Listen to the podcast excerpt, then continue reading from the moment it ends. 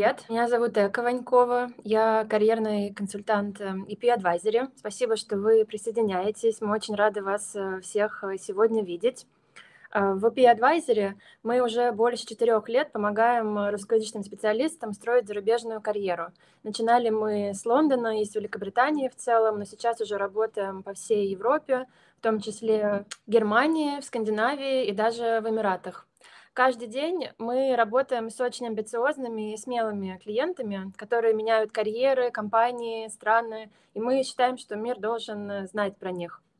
Этот подкаст, он про тех, кто уже строит карьеру за границей или только мечтает э, переехать. Здесь э, я и мои коллеги говорим э, с нашими клиентами об их профессиональном пути, передавая вам их ошибки и советы. Подкаст будет полезен для всех, кто ищет эм, работу, и особенно для тех, кто хочет найти ее в какой-нибудь конкретной зарубежной стране. Сегодня мы поговорим с Натальей Чеботаревой. Наталья – продукт-маркетинг-менеджер. Сейчас она живет э, в Лондоне и находится здесь по рабочей визе. История Натальи о том, как грамотно себя позиционировать на глобальном рынке Великобритании, подаваясь на работу из России. Мы подробно обсудим контекст переезда Натальи, что у нее получилось сделать успешно, как она адаптировалась под запросы рынка труда, и вообще, как пройти все этапы собеседования на таком конкурентном рынке и переехать в, в Лондон. Итак, Наталья, давай перейдем к тебе. Э, расскажи, пожалуйста, немного о себе, какой эм, контекст эм, твоей истории и что вообще нам нужно о тебе знать, э, чтобы лучше понимать э, твою историю. Да, всем привет, меня зовут Наташа. Э, как я сказала, я продукт-маркетинг-менеджер компании Adaptavist. Мы занимаемся тем, что разрабатываем приложения для Atlassian, для других экосистем, вроде Monday.com. Здесь я как раз полтора года. Эм, ну, наверное, про контекст скажу с самого начала, что я в десятом году поступила в вышку на факультет рекламы. В принципе, я всегда была в этой сфере, так или иначе. Ну и где-то в тринадцатом году у меня были первые стажировки в рекламных агентствах, то есть в маркетинге я вот примерно 10 лет так, э, таким образом. А, большую часть времени я работала стратегом в рекламных агентствах, то есть я придумывала, как продвигать, э, что говорить э, различным международным брендам вроде Марса, Пепси, British American Tobacco. И где-то лет через пять вот этого карьерного пути я поняла, что хочу попробовать пожить в другой стране, найти какую-то другую работу. Я начала активно погружаться в контекст тех компаний, потому что мне казалось, что так проще переехать. Узнала о существовании профессии продукт-менеджера, я настроилась на то, что мне нужно туда перейти, потому что иначе я никогда в жизни не перееду, мне так казалось. Вот. И так вот примерно вот через какое-то время, через год я попала в Skyeng, а потом уже в Йоту, и э, где я проработала два года продукт-менеджером. Я попала на такой период времени, вроде там пандемии, удаленки mm-hmm. и всего прочего. То есть я заранее подготовилась к этому стилю работы, у меня с этим уже не было проблем, все интервью я потом проходила э, онлайн, и это было проще. Э, вот. Ну и, соответственно, в начале 2021 года я поняла точно совершенно, что я хочу уехать из страны. Э, тогда был такой эмоциональный период, с самого начала года, я резко подалась на несколько вакансий в Google, в TikTok. Мне также быстро почему-то ответили, и также быстро я провалилась. Uh-huh. Соответственно, эм, я поняла, что я ничего абсолютно не знаю о том, как проходить интервью, как к этому подступиться. Именно вот эти вот сложные корпоративные э, консалтинговые типа интервью, кейс-стадии uh-huh. Вот, я взяла паузу и э, узнала, что, оказывается, в рекрутменте тоже есть сезоны. Я поняла, что вот к сезону там осени я готова буду снова начать подаваться. И план у меня был такой, что вот в августе я напишу VP Advisory, с которыми у нас когда-то там был совместный проект на работе, поэтому я знала. А, вот, и так и получилось, собственно, в ровно два года назад мы с тобой первый раз поговорили, тоже вот поспорили, да. Да, но у тебя такая классная история, достаточно быстро у тебя получилось э, переехать, и у нас были с тобой разные этапы в нашей работе, и когда мы очень долго над CV работали, я помню, прям очень тщательно прописывали все метрики максимально, потом у тебя было много собеседований. Сейчас мы про все эти этапы поговорим. Mm-hmm. Мне, конечно, интересно обсудить, что поиск работы за границей, он никогда не бывает линейным или простым. И когда вот я сама даже искала работу, неважно, это было в пандемию, или это было в 2014 году, или это было с 2022 года, да, сейчас то, что происходит, это всегда очень сложный поиск. Это реально никогда не просто, и никогда не бывает просто найти работу с визой а, в Англии. Но все-таки э, такие примеры и кейсы, как у тебя, говорят о том, что это возможно, несмотря на все сложности. И вот сегодня хотелось бы поговорить про эти сложности, как ты их преодолела и как мы тебе помогли, в чем была наша польза э, для тебя. Но еще раз вот про контекст. Возвращаясь в твою карьеру в России, у тебя были большие бренды, но поиск работы в России, вот уже сейчас ты смотришь, оглядываясь назад, это и поиск работы в Великобритании, это разные истории. Абсолютно да? разные истории, да, конечно. Mm-hmm. Особенно, когда ты много в одной сфере, у тебя хорошо развит нетворк, там в рекламных агентствах я буквально не собеседовалась вообще никогда, меня mm-hmm. просто на кофе и говорили, ну вот такая зарплата будет.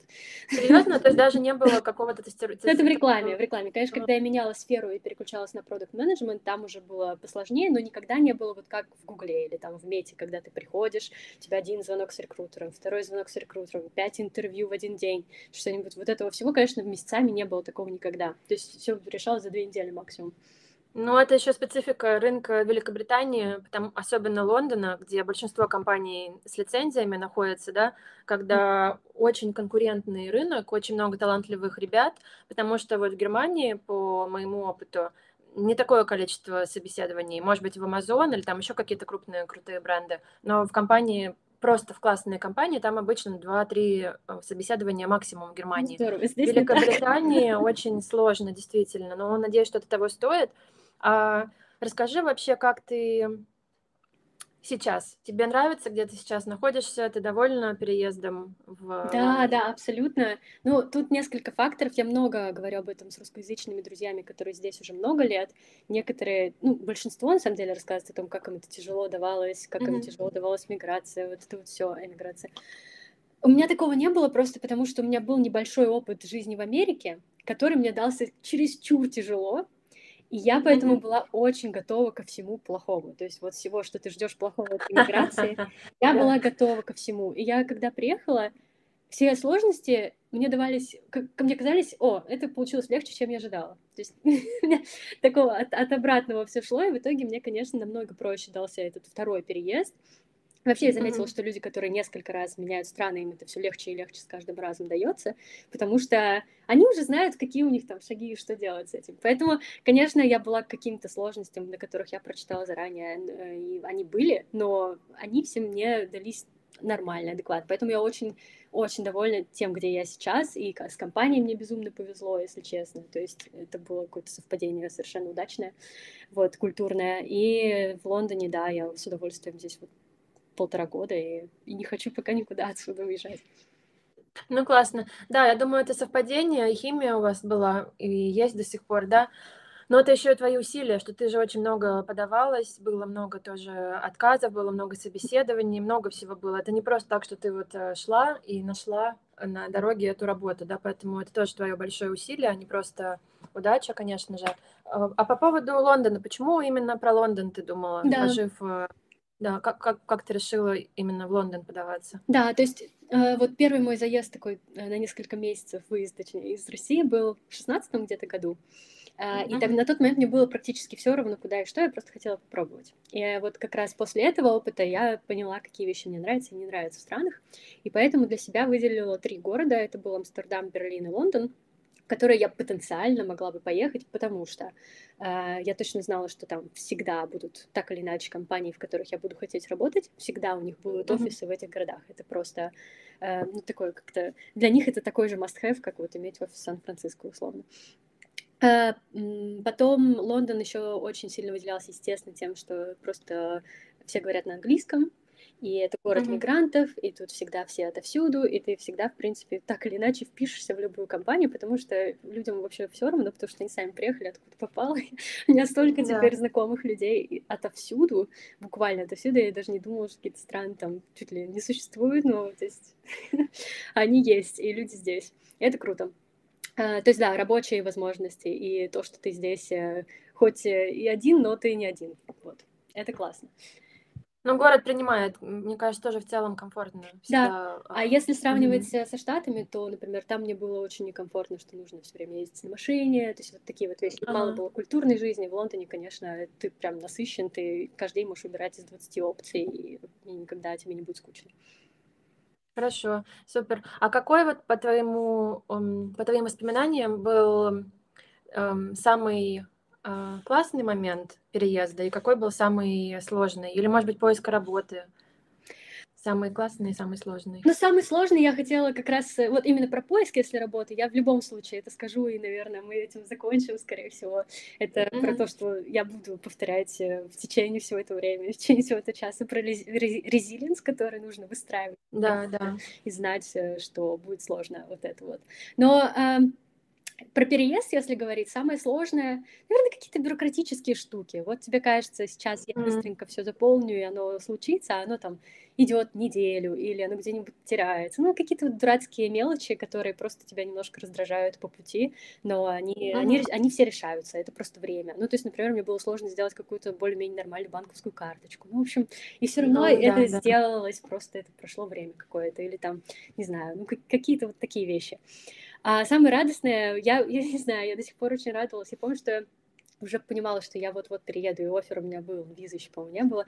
И я просто открыла концерты, по-моему, O2 арены или что-то такое, и я разрыдалась, потому что я помнила, а для меня музыка, там, вот эта музыкальная концертная вся история, она мне очень важна, и я помню, что э, в Москве там ты, не знаю, год, два, три ждешь, когда твой любимый артист приедет, там даст один этот несчастный концерт в Москве и уедет.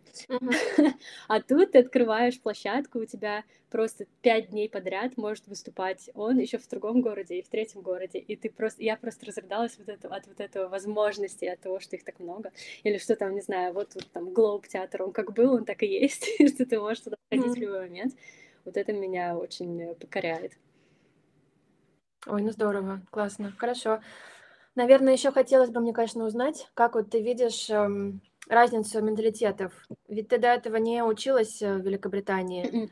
И по работе, наверное, ты пересекалась э, с англичанами. Да, это, это довольно забавный момент. Э, с того, с чего я начала, что Э, я хотела уйти из рекламы, чтобы, мол, через тех компаний переехать. А самое забавное вышло, когда я начала собеседоваться, и рекрутеры смотрели на мое резюме, на мое резюме, э, видели там британские рекламные агентства и говорили, о, ты хочешь вернуться в Лондон.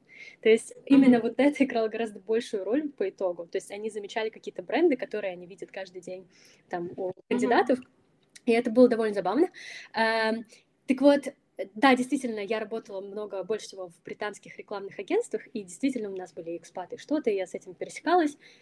Но, честно говоря, возможно, как-то так совпало. Просто, может быть, мне повезло, что я всегда работала изначально, вот моя культура выстроилась в международных компаниях. Я не вижу вот такой вот жесткой разницы в менталитетах. Возможно, uh-huh. просто мне повезло, потому что я знаю, что многие от этого страдают, и вот им тяжело с британцами как-то находить общий язык. У меня такого не случалось. Возможно, мне повезло с британцами, с которыми я имею дело. Но у меня вот не было каких-то серьезных отличия в менталитете. Да, мне, как э, там русскому человеку, хочется как можно быстрее перейти к сути дела. Мне тяжело mm-hmm. давались смолтоки. Я всегда думала, что мне, это будет мне легко, но на самом деле нет, все равно этому нужно учиться, все равно нужно mm-hmm. вот эти вот пять минут в начале встречи все равно поговорить ни о чем, но поговорить надо. И это, к этому я прям шла, то есть это, этому я обучалась, и мне кажется, у меня стало получше, но наверняка еще далеко от идеала. Вот такие вот вещи только. А как вот вообще ты ты всегда была таким осознанным э, человеком? Или ты как-то вот просто открыто, ты замечаешь, как люди вокруг тебя общаются, и ты понимаешь, что тебе над чем-то нужно поработать? Как вот ты вообще вот это все приняла? Да, скорее второй вариант, э, потому что я не хотела в чужой монастырь со своим идти. И, oh, я mm-hmm. просто видела, как это происходит вокруг, и понимала, ну вот, видимо, мне нужно научиться вот так же. а то, что то есть наблюдала. У меня такого не было, нет. Это у меня все в основном шло по накату, я просто вижу, как это у других, и понимаю, что, ну, кажется, вот это mm-hmm. лучше работает, и буду применять. Ну, это классный навык, то есть ты можешь наблюдать, да, observe, как бы что происходит вокруг тебя, и от этого быстро учиться. Опять же, этот навык, за который нанимают людей mm. из других стран, это то, что мы можем быстро обучаться. Uh, quick learner, да, это же всегда хочется всем работать с теми, кто быстро обучаем. То есть вот получается твоя self-awareness, она тебе на руку сыграла в новом коллективе. Хорошая формулировка, я заберу ее к себе в А так и есть, потому что многие ребята не могут вот так открыться, эм, каким-то новым культурным особенностям, и правда бывает сложно, особенно если человек в России был достаточно успешен, у него уже сложилась карьера, и он много раз получал подтверждение того, что он классный эффективный. Э, коллега, эффективный, и он пытается те же, или она пытаются те же способы использовать, mm-hmm. но в другой стране это не работает, это очень сложный, может быть, эм, даже личный какой-то кризис с которым мы не всегда можем помочь как консультанты, потому что это какие-то уже личные психологические истории. И да, абсолютно. Да, это, это интересно. Хорошо. Давай тогда поговорим подробно про процесс поиска работы. Да, я пыталась вчера восстановить события двухлетней давности, надеюсь. Вроде было недавно, да, да. вроде бы уже давно, и мы с тобой уже несколько раз, мы с тобой случайно у нас на станции метро встретились да. в Лондоне. Просто стоим такие, дождь какой-то идет, я с каким-то там, или ты была с пакетом из какого-то Chinese takeaway, это или, это или я, или Но это было да, правда да. что я даже не собиралась ехать на этом метро. Я то ли не успевала, то ли наоборот опоздала куда-то. Ну что-то, в общем, такое было. В общем, мы случайно встретились э, в Лондоне уже после твоего переезда, а потом на мероприятии мы с тобой виделись да. один раз. Да, вообще очень-очень прикольно. Э, давай тогда начнем издалека. Вот ты услышала и ты знала про IP Advisory, про то, что мы карьерные консультанты. А, как вот ты рассказала, что тебе хотелось э, а, поддержки дополнительной, и у тебя была цель, как я помню, переехать именно в глобальные компании, так mm-hmm. называемые ФН. Фанта. Как Вот. И потом у тебя были собеседования в них, Давай вот вернемся да. на самое начало наших разговоров, встреч самых первых. Да, ну, действительно, у меня просто было такое впечатление, потому что большинство моих друзей переезжали именно так, что переехать mm-hmm. с Гуглом, с Метой, вот с этими всеми компаниями гораздо проще. Но это правда так, они тебя очень сильно поддерживают, они тебе помогают юридически, они тебе помогают с тем, как ты приехал потом обустроился, там, два месяца тебе оплачивают жилье. То есть вот эти вот все вещи, э, я о них как-то была наслышана, и мне хотелось переезжать с ними. И действительно, они обращали на меня внимание, но не с той ролью, которую я хотела, а больше с рекламной. То есть то, чего я уже отошла, и вот это меня смущало. И я как раз пришла с запросом, помимо того, чтобы просто переехать с большой компанией, я хотела, ну, мне было важно просто переехать уже на тот момент, и я хотела бы понять, как мне себя позиционировать правильно, и чтобы они вообще меня хотя бы рассматривали на роли, на которые я хочу, а не на те, которые mm-hmm. они меня уже вот как бы видят и давно звали, там, с 2008. Давай для тех, кто не знаем, не знает, скажем, что такое фанг. Фанг, ну, по-моему, сейчас там уже изменилась аббревиатура сама по себе, но изначально это был Facebook, Amazon, Alphabet, то есть Google, да, mm-hmm. и что-то еще. Ну, в общем, все вот эти крупные, большие тех, технологические mm-hmm. компании, у которых там миллиарды офисов э, и куча сотрудников. Mm-hmm. Хорошо. Um, и мы с тобой начали работать над позиционированием, и начали мы с такой первой сессии вводной, где ты рассказывала, о чем ты мечтаешь в карьерном плане. А, я пыталась понять твои сильные стороны, чтобы их подсветить. И затем мы начали делать CV. CV для нас такой большой э, а, шаг, и для наших клиентов тоже, потому что CV помогает с позиционированием, и там есть разные варианты, э, как правильно делать CV. Да? Наш формат любимый – это черно-белая история, в идеале на одной странице уже сейчас.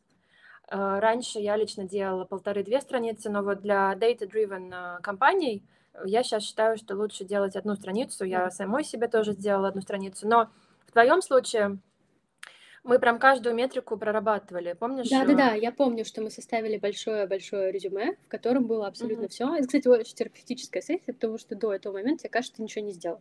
А когда тебя заставляют на каждый твой чих записать э, в цифрах, что ты сделал, ты понимаешь, о, кажется, я много чего на самом-то деле уже успел.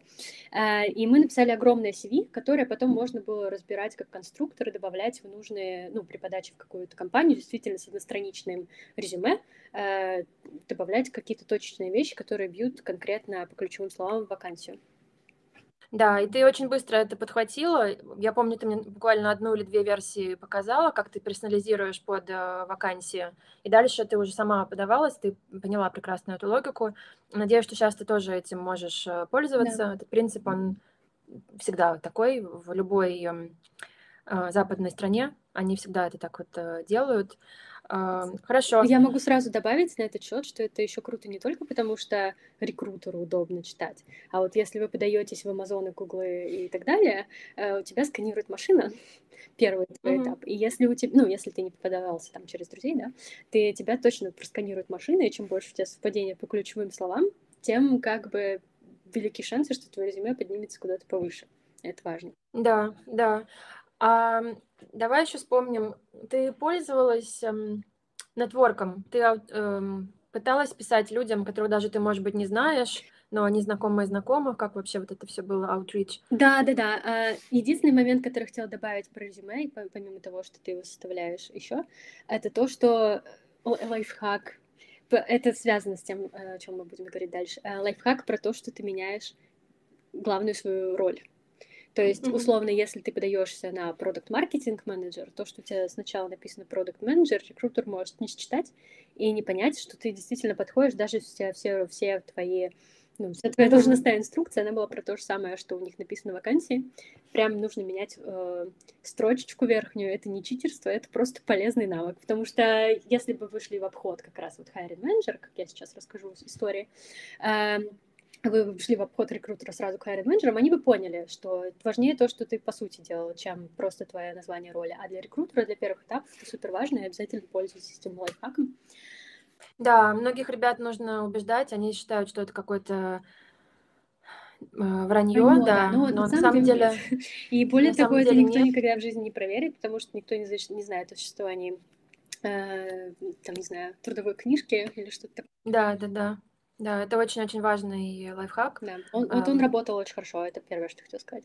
А по поводу hiring менеджеров, да, ну, эм, нетворкинг. Самый, самый как бы классный способ, как попасть в любую компанию, это найти человека, который работает там. Классно будет, если это тот, с кем работали, ваш друг, ваш одногруппник, и написать его, потому что им это тоже на руку. Как правило, во всех компаниях есть бонусы за то, что вы приводите сотрудников. Э, И, в общем, подаваться через них всегда намного быстрее и проще, потому что ваше резюме точно попадет в руки эм, там, менеджера нанимающего. А, Другой момент, которым я пользовалась, например, мне понравилась вакансия, я подавалась не только на карьерном сайте, но и заходила на LinkedIn и искала человека, который ищет себе людей в команду. И вот это Мгм. работало просто великолепно. Э, Я просто находила там, не знаю, какой-нибудь синер или лида продукт-маркетинг э, команды, э, писала им, я нашла у вас вакансию, я уже подалась, ну, на всякий случай, пишу и вам, чтобы вы обратили внимание, мне кажется, мой опыт очень релевантен. Ничего такого лишнего писать не нужно, очень четко и по делу. И тоже это CV туда же прикрепляешь. И вот это показало самую-самую высокую конверсию, самую высокую, потому что люди говорили, о, как круто, нам как раз нужны такие проактивные люди. Здорово. И тогда вы разговариваете не через 10 скрининг-звонков с этим человеком, а Мгм. сразу напрямую. Вы можете... У меня было так, что я там чуть ли не в этот же вечер созванивалась, и мы говорили напрямую, и потом меня уже пускали по стандартному процессу рекрутмента. Вот. Это очень классно работает, причем даже это работает даже и заранее. То есть вы можете находить компании, которые вам нравятся, в них искать их всех людей, подписываться на них и ждать, пока они запостят что-то, потому что они чаще постят до того, как это где-то появится на, на LinkedIn, на карьерном сайте. Вот они это все сами любят тоже делать. А что бы ты сказала ребятам, э, кто стесняется вот так писать? Ну, надо преодолевать себя, вы же работу хотите найти.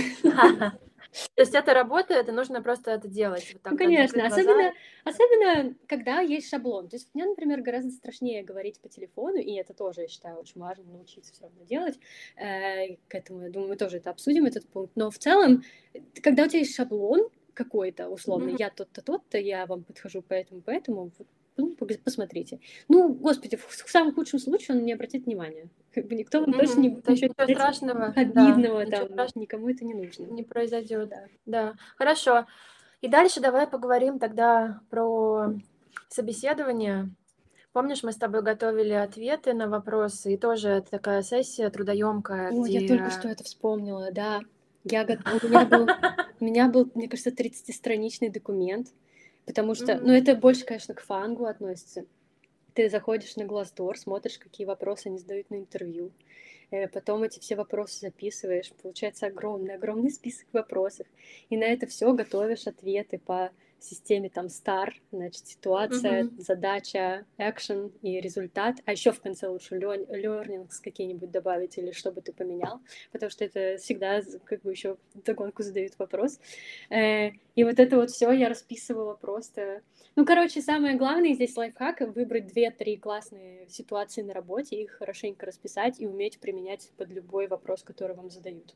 Вот это самое важное. Найти каких-то прям ну, чаще всего я вот сама также да, спрашиваю кандидатов у нас, э, расскажите либо про ваш там любимый самый проект, либо про самый, не знаю, сложный, mm-hmm. и смотрю на то, как люди разговаривают об этом. Говорят ли они вообще про челленджи какие-то, говорят ли они мы или я, говорят ли они там, не знаю, рассказывают ли они, какая вообще задача стояла, либо просто, вот бывают люди, которые просто говорят, ну, вот, вот я делала вот это и все. И ты с этим ничего не можешь поделать, приходится вытаскивать. Нужно же уметь об этом тоже рассказывать. Вот это была сложная, да, работа. Это вот очень классный навык, который в Англии очень важен, всегда давать э, контекст. Да. Поэтому мы используем технику STAR, и вообще на любом собеседовании, даже когда мы приходим на собеседование, нас уже отобрали из других кандидатов, мы не можем никогда подразумевать, что кто-то прочитал наше CV. Наша задача рассказать и дать контекст, правильно дать масштаб компании, масштаб своего отдела, масштаб задачи. Иначе не может быть понятно, в чем наше достижение, почему мы лучше других, правильно?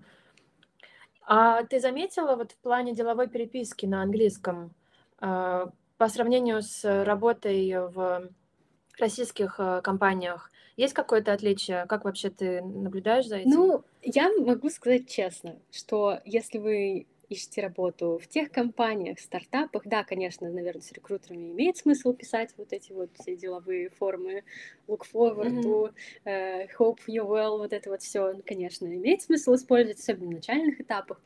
Но в целом, конечно, всем намного, намного все намного проще. И никто уже так сильно не заморачивается, но я говорю там про свои роли, про маркетинг, про тех компании, про, про стартапы. Ну, наверное, если там это юристы или консалтинг или что-то, наверное, там по-другому, или какие-то более клиентские роли. Там важно, как ты коммуницируешь. Но вот в таких все намного проще, можно чуть-чуть расслабиться, сильно не заморачиваться, попробовать это понаписать, знать, как это, что, как это работает, уметь mm-hmm. это делать. Но точно сильно по этому поводу не переживать. Это не самое главное. Угу. А вот в твоей рабочей переписке сейчас, когда ты уже работаешь э, в компании? У нас ноль э, писем, имейлов. Э, мы все общаемся в Slack, и даже если приходят какие-то письма, они все довольно расслабленные. Нет такого хоп. То есть тебе было достаточно легко в, включиться? Абсолютно, да. Такого не было. Я больше, мне кажется, переживала и больше старалась, чем то было нужно первый месяц. Ой, супер. Хорошо. Давай еще раз вернемся к собеседованиям. Ам, Вспомни свои первые собеседования, Да. вот куда тебя быстро отобрали, и уже то собеседование, после которого тебе сделали оффер. Вот они были разные, или как ты думаешь? Короче, тут немножко... У меня такой странный немного опыт получился. Просто все компании, в которые я реально хотела, там намного более долгий процесс. И я-то думала, Мгм. что я попробую на таких маленьких, и потом вот в компании мечты, значит, буду нормально собеседоваться. Но по факту, когда до тех э, дошли мои CV, и они мне там впервые позвонили, или мы созвонились в Зуме, э, я уже умела офер на руках, по большому счету. Mm-hmm. Э, в общем, я точно помню, что мое первое собеседование было как раз с метой э, там, в конце сентября. Э, в октябре у меня были основные собеседования с адаптовистом, и в ноябре у меня уже был точно офер адаптовиста, а вот все полноценные собеседования в Мету, в Spotify, в Кларну, еще куда-то, они все были вот в конце ноября, уже в декабре. То есть когда мне, по сути, это было не то, что не нужно, я, конечно, бы поменяла, если бы мне дали такую возможность. Хотя с адаптовистом у меня просто случился матч но это как-то получилось немножко такая странная вещь. Но да, началось все с того, что все, все очень просто. Я там много куда подалась, и мне просто начали резко звонить рекрутеры. Э, просто по телефону, по мобильному. Это очень некомфортно, но это нужно делать. Mm-hmm. Нужно говорить со всеми подряд. Э, там разговор может идти не знаю, 30 секунд даже в каких-то случаях, потому что очень часто тебя могут спросить, а нужна ли вам виза, и сразу сказать, ну, спасибо, понятно, и до свидания. Такое бывает. Э, к этому нужно быть готовыми э, и разговаривать со всеми, со всеми подряд, потому что когда вам наконец-то позвонят из телефонной компании, чтобы вы не... Эм, ну, в общем, чтобы вы могли быстро и без отвечать на самые простые вопросы и на них э, не тупить, по большому счету. Вот. Просто чем вы больше натренируетесь говорить со всякими разными рекрутерами, которые вам пишут mm-hmm. вы знаете, что с вами, им с вами не по пути, но просто с ними разговаривать, чтобы набить руку. Вот, это вот я с этим полностью согласна. Да. Это, это самое сложное для меня было лично. Угу. Тратить время на это Очень все. тяжело морально, да, потому что ты хочешь готовиться к любому угу. э, собеседованию. А когда тебе звонит непонятная компания, ты потратил время на то, чтобы изучить, чем они занимаются, потому что они будут спрашивать, зачем ты подался. А, да. а потом, например, это собеседование длится ровно 3 секунды. А, и, в общем, это, конечно, очень... Э, ты устаешь просто от этого. Морально это тяжеловато. Да, и да. вот это, кстати, было любопытно, потому что ты мне совет, давала такой совет, насколько я помню, подаваться чуть ли не в 50 там, компаний угу. каждую неделю. Я поняла в какой-то момент, что я просто не вывожу столько, и мне столько не нужно. Вот. Угу. Потому что когда у тебя там по пять собеседований, вот таких мини-звоночков в день, это, конечно, очень сильно изматывает. И потом ты поменяла стратегию. Я поменяла да? стратегию, да. Я, я поняла, что я наговорилась вот со всеми вот этими.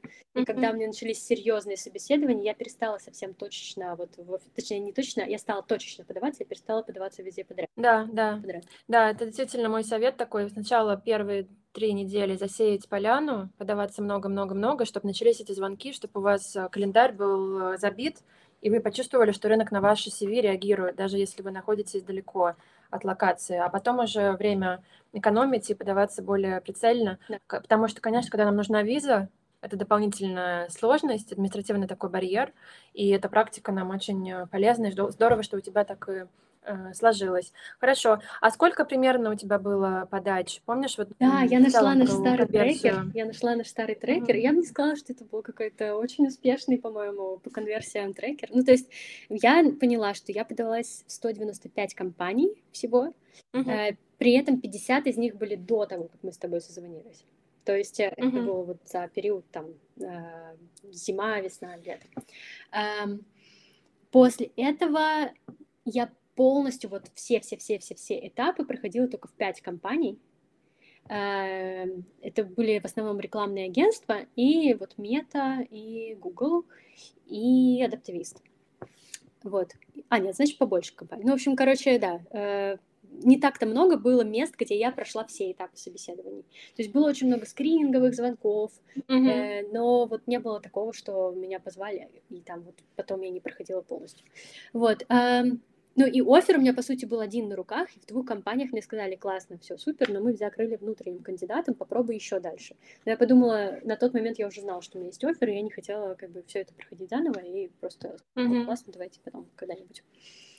Хорошо. Я бы хотела тебя спросить подробнее про переговоры в финальном офере, но мне очень интересно узнать больше про твою устойчивость, про твою вот эту э, классное наше слово resilience. Да. Да. Слово 2020-2022. Как ты сама себя э, поддерживала в этот период? Потому что это действительно очень сложно. Эти отказы, это постоянно происходит, это неприятно. Это легко воспринять на личный счет, очень. хотя это никогда ничего личного, да? Как ты вообще себя сама поддерживала в этот период подач таких активных и собеседований? Вот ровно так же, как с переездом. Я просто знала, что не будет легко, потому что я не инженер Меня не, не ловят просто так э, рекрутеры на любом повороте.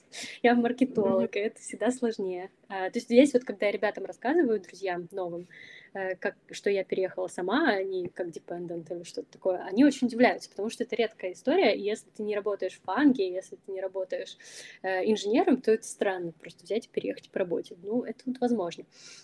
Mm-hmm. Ничего, я просто знала, что будет сложно. Вот и все. И когда это подтверждалось, я думала, ну, я знала, что так будет. А когда шло дальше, я радовалась. Вот. И каждое вот это, вот это продвижение, каждый шажочек, он, наоборот, тебя в этом случае подбадривает. Вот все. Если ты просто исходишь из точки, что будет сложно.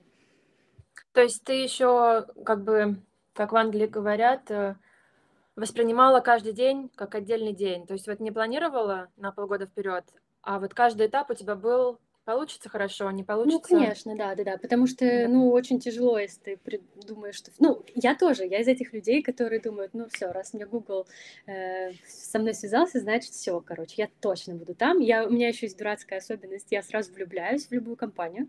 То есть, я с кем я не говорю, я начинаю уже готовиться к собеседованию, я что-то там читаю о них, э, слушаю, там, может быть, интервью, какие-то подкасты, я очень люблю слушать про компанию.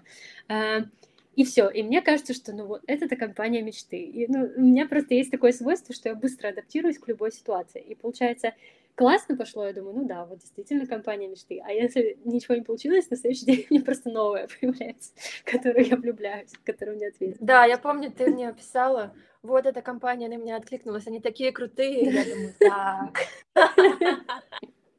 Все, она влюбилась. Это у меня быстро, да. Да. Хорошо. Но все-таки какие-то советы вот именно по поддержке себя может, у тебя какие-то твои способы, музыка, ну, ты творческий Да, человек, да, есть, конечно, ну, то есть я вот из тех людей, которые жутко нервничают перед любым событием, которым вот, mm-hmm. чем, мне прям плохо становится, то есть я, даже если это просто минимальный звонок с рекрутером, я переживаю, как будто это все, вот просто у меня уже вся жизнь там. Э, ну, поэтому важно, мне кажется, супер важно делать какие-то свои обычные дела, ну, то есть не бросать mm-hmm. всю себя только на это, это, конечно, классно, вот быть в таком режиме короткий период времени, но долго долго нельзя. Нужно обязательно вот эти вот рутинные штуки, которые вам всегда помогают, их же продолжать делать. Ну, для меня это там спорт, условно. Я всегда знаю, что если я схожу на тренировку, у меня и голова будет лучше работать. Mm-hmm. То есть э, я это вот только для менталки использую спорт вообще в целом. Мне нравится гулять, подкасты слушать. Вот если у меня это все есть какой-то мой режим условный, он меня держит на плаву, потому что я за него якорюсь очень сильно. То есть я знаю, что вот я там вкусно покушать могу, или что у меня по пятницам кино. Mm-hmm. Ну, какие-то такие дурацкие вещи, которые вот только для вас, да, они что-то имеют значение, от них нельзя отказываться, нужно наоборот за них держаться и обязательно их э, продолжать делать. Ну, еще я помню, что ты очень тщательно готовилась к собеседованиям. То есть я прям мы с тобой настраивали, что это как маленький экзамен, да. нельзя взять трубку и сказать, я крутой, надо очень тщательно готовиться. Они ожидают это в Англии, да? Да, да, ну, я думаю, что это везде важно, не только в Англии, уметь себя подать правильно и все такое. Ну, то есть э, очень часто ребята тоже у меня спрашивают какие-то советы, и они там говорят э, на вопрос рекрутеров что-нибудь в духе, я не знаю. Ну, как не знаю? Надо попробовать сформулировать так, что как будто бы ты знаешь, даже если mm-hmm. ты не знаешь. В общем, короче, какие-то вещи такие, да, э, важно уметь продавать. Поэтому классно иметь в запасе все равно подготовленные истории. Их потом все равно можно как-нибудь извернуть под вопрос, который вам сказали. Готовиться в том смысле, что быть готовым рассказать классные две-три истории. Вот это вот самая главная подготовка цифрами желательно. С цифрами, да, да, обязательно с цифрами. А, пом... Давай еще обсудим немножко позиционирование твое. У тебя столько разных навыков было, и title ы разные тебе подходили. У нас даже было там два или три разных CV, которые мы потом тоже персонализировали. Да, да. Но, э... Вот как ты решилась пойти именно в продукт маркетинг? То есть ты посмотрела, анализ рынка сделала, чтобы понять, что востребовано, и себя спозиционировала я, под рынок? Или как? Я скорее отталкивалась от самой себя потому что mm-hmm. у меня был опыт в продукт-менеджменте, и у меня был большой опыт в маркетинге. И продукт-маркетинг, оно выглядело как такая вот ровно то, то, что мне интересно. Потому что чаще, особенно в стартапах, продукт-менеджер — это какой-то вот за все подряд. А в больших компаниях это человек, который только, например, на какой-то технической составляющей работает. Ну, в общем, там это все варьируется от каждой компании, важно именно вчитываться, что они ждут от этой роли. Но я просто пошла от себя и поняла, что, кажется, у меня вот этот, вот этот title, это, это вот то, что мне больше всего подходит. И в этом смысле я просто Если я продавалась на продукт менеджера я писала, что я продукт менеджер Если я подавалась на продукт маркетинг uh-huh. я писала, я продукт маркетинг менеджер И это вот работает лучше всего. Ну, главное про себя понять, потому что можно хотеть, в принципе, чего угодно, но главное, чтобы у тебя был вот этот вот опыт, который подтверждает, что ты умеешь делать то, что они просят. Да, да, ты права. Хорошо. Когда тебе уже пришел э, офер, я помню, что мы обсуждали с эм, компанией потом э, переговоры делали небольшие, да? Как вообще ты себя чувствовала вот у тебя была эта смелость с ними обсуждать разные детали. Это неловко, я а, очень неловко себя чувствую. Сложно было, да? Да, это, конечно... Но ты все равно это сделала. Я, ну, я сделала, но мне кажется, что можно гораздо лучше это делать. Я хотела еще потом какой-нибудь твой курс по этому поводу пройти, а. как себе деньги поднимать. Но, в общем, то, что я слышала много историй, ну, конечно, в более крутых компаниях, когда ребята прям очень серьезно поднимали себе зарплаты. Да, просто у доптовиста нет таких возможностей. То есть они мне подняли mm-hmm. ровно настолько, насколько могли. Э, Эм, Но все равно подняли. Да, Видишь, да, я же не согласилась на первый офф. Очень круто. Я, я, я им сказала, я им сказала, ребята, это хорошая зарплата. Ну, я про себя подумала, да, это хорошая зарплата. Я на такую была готова переезжать. Потому что меньше я просто понимала, что будет в Лондоне неприятно жить. вот. И я им написала, а вот, а вот так вот можете буквально, потому что мне нужно визу, третье, десятое, ну и так далее. Э, какие-то такие вещи, почему мне нужна зарплата выше, я им это обосновала. И что, и самое главное, не только почему тебе это нужно, а что ты можешь им дать. Как бы, да, да, да. Там, опыт большой вообще. Э, вот, и они мне на это сказали, ну вот настолько поднять не можем, можем настолько, а еще у нас есть relocation бонус, о котором даже речи изначально не шло. То есть они мне просто сказали, а такое еще есть. То есть это да. нужно обязательно делать просто потому что, ну что-то да, что-то да получится. То есть хотя бы вот relocation бонус, это всегда очень важно, что все равно много денег требуется, чтобы да. приехать. Да, хорошо. И, наверное, такое, такие заключительные у меня к тебе вопросы. Расскажи, как вот на твой взгляд, уже поработав э, с нами, как э, максимально получить э, пользу от наших услуг? Да, У меня да. своя версия этого, но ты расскажи свою. Ну, мне кажется, самое важное в первую очередь э, это вот терапевтический эффект резюме, когда mm-hmm. тебя просто заставляют. Ну, ты не можешь просто написать, я работал там-то. Нужно написать, что ты там делал. И вот этот, просто вот это преодоление, похвалить mm-hmm. себя с цифрами в резюме, оно очень серьезно помогает голове, потому что тебе кажется, что ну, ты наконец-то осознаешь, что ты что-то делал. Это просто... Мне потом мне хватило этой уверенности еще на полгода, просто я на ней mm-hmm. ходила и была уверена, что я классная и могу. Соответственно, а второй момент тоже, как мне кажется, очень-очень важный, это все вот эти маленькие стратегии поменять title, как себя вести на LinkedIn, что им, как правильно этот профиль заполнить, как, э, не знаю, network, опять же. Например, про Adaptavist ты мне сказала. Я в жизни не слышала про, про эту компанию. Mm-hmm. Ты мне почему-то скинула Adaptavist и порекомендовала, и я на каждом резюме, э, на каждом собеседовании говорила, мне эту компанию порекомендовали, мне сказали, что здесь культура классная. Они так удивлялись, и им было очень приятно. То есть mm-hmm. какие-то маленькие стратегии о том, ну, или вот то, что вот все эти звонки с э, рекрутерами первыми. Это тоже стратегия. Я лично ненавижу разговаривать по телефону. Ну, ненавижу. Для меня это хуже в жизни пытки не придумать.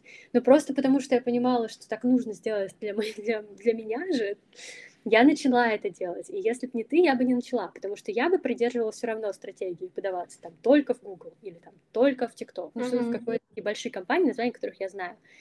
Я бы проваливалась и дальше пока я бы не научилась идеально проходить вот эти интервью, не заплатила бы кучу денег за мок интервью. Это все равно придется делать, если я вдруг захочу перейти. Но если просто цель переехать в компанию, которая вам нравится, что, ну, как-то просто вот в такое, чтобы вам было комфортно и переехать, э, нужно пробовать разное, и вот для меня был вот это вот барьер. То есть я любитель брендов, я, я работала только с большими брендами, и мне uh-huh. казалось, что работать можно только в них. Но на самом деле оказалось, что это не так, и классная работа бывает не только там. Для меня вот это было барьером. Я знаю, что у других наверняка какие-то другие, и у тебя на этот случай есть свои стратегии. Да.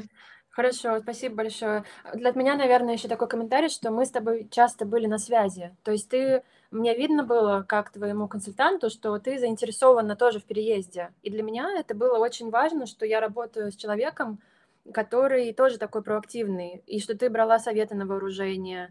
Эм, это для меня было очень приятно, и мне самой, как консультанту, приятно работать с, э, с клиентом, который тоже вот такой вот эм, активный. И, конечно, мне хочется дать больше пользы, потому что я вижу, что Наташа заинтересована, она мне пишет, она со мной на связи, она как бы постоянно что-то у меня спрашивает. Мне самой это вот очень э, важно было. И, конечно, у меня была заинтересованность прислать тебе вакансии, что-то там еще как-то дополнительно сделать. Потому что я видела, что ты тоже такая э, крутая, крутой э, кандидат, конечно. Вот. Хорошо. Тогда давай, наверное, закончим на том, какой ты совет бы дала ребятам, кто сейчас подается из других стран в Великобританию? И какая твоя главная такая рекомендация? Вот я услышала про резилиенс, что не нужно бояться отказов. Да, это, ну, это, наверное, была бы самая главная. Самая такая главная история. А как ты думаешь в целом, когда ты переезжала, была пандемия, тоже была очень сложная глобальная ситуация, никто не знал вообще, что там дальше будет, что будет с визами, но тебя это не смущало, да? Ты ведь думала про свои... Я хотела э, уехать. Да. Не смущало. А еще, кстати, То есть... есть э, совет э, такой, э, который меня, вот я ему не последовала, и мне это плохо сыграло на руку. То есть из, из моих провалов это было... Я поленилась очень сильно один раз. То есть, например, мы, мы говорили много о том, что нужно резюме адаптировать под вакансии, и я так и делала очень долгое время. А потом, и я подавала, кажется, в Spotify, мне кажется, раз пять или шесть. И они вообще на меня не реагировали. И в какой-то момент я просто уже на автомате увидела вакансию, которая мне подходит, и отправила просто стандартное резюме туда. И они мне ответили. Это было очень глупо, потому что на собеседовании они меня спросили, а вот у вас тут строчка э, интереса, и там даже музыка нет слов. Это было так глупо, потому что а. я подавала туда, я писала такие сопроводительные письма туда, и как только я перестала, они мне тут же ответили. И сразу же у них был вопрос, а почему я так нестарательно им написала. В общем, не ленитесь, занимайтесь всем этим и пишите правильные резюме. Да, это реально очень трудоемко, но мы с этим всем э, помогаем. И э, действительно, это всегда сложно переехать по рабочей визе в Великобританию, да еще в Лондон, такой конкурентный э, рынок это во сейчас. время ковида. И сейчас это реально очень-очень э, сложно но эм, это возможно, это если возможно. у вас есть вот мотивация, если вы пользуетесь нашими советами, не пренебрегаете ими, то это совершенно точно возможно, и компании до сих пор э, спонсируют и перевозят. Э, да, это, мне кажется, сложность даже не в этом. Э, мне кажется, единственная сложность сейчас, которую я заметила, то, что у меня очень много знакомых переезжает в Британию просто постоянно, и за последний год еще больше переехал.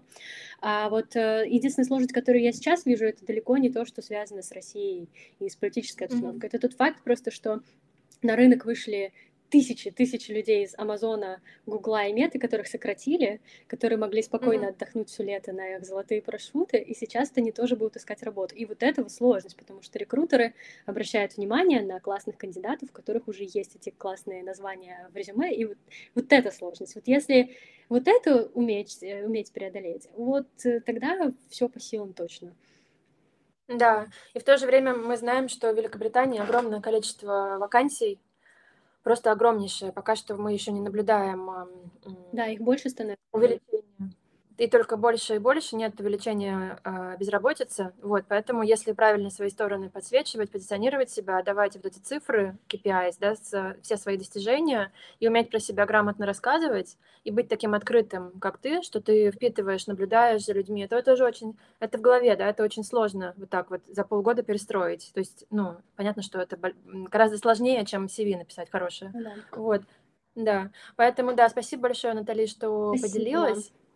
Спасибо всем нашим э, слушателям. Мы вас всегда э, приглашаем в наш блог на сайте, э, на наш YouTube, на наш Instagram. Мы всегда делимся советами, рекомендациями, реальными кейсами, как у Натали. Вот, обязательно пишите нам, мы ответим на все ваши вопросы, добавляйтесь к нам в соцсети. И эм, всем до новых встреч. Да, пока-пока. Всем удачи. Пока-пока.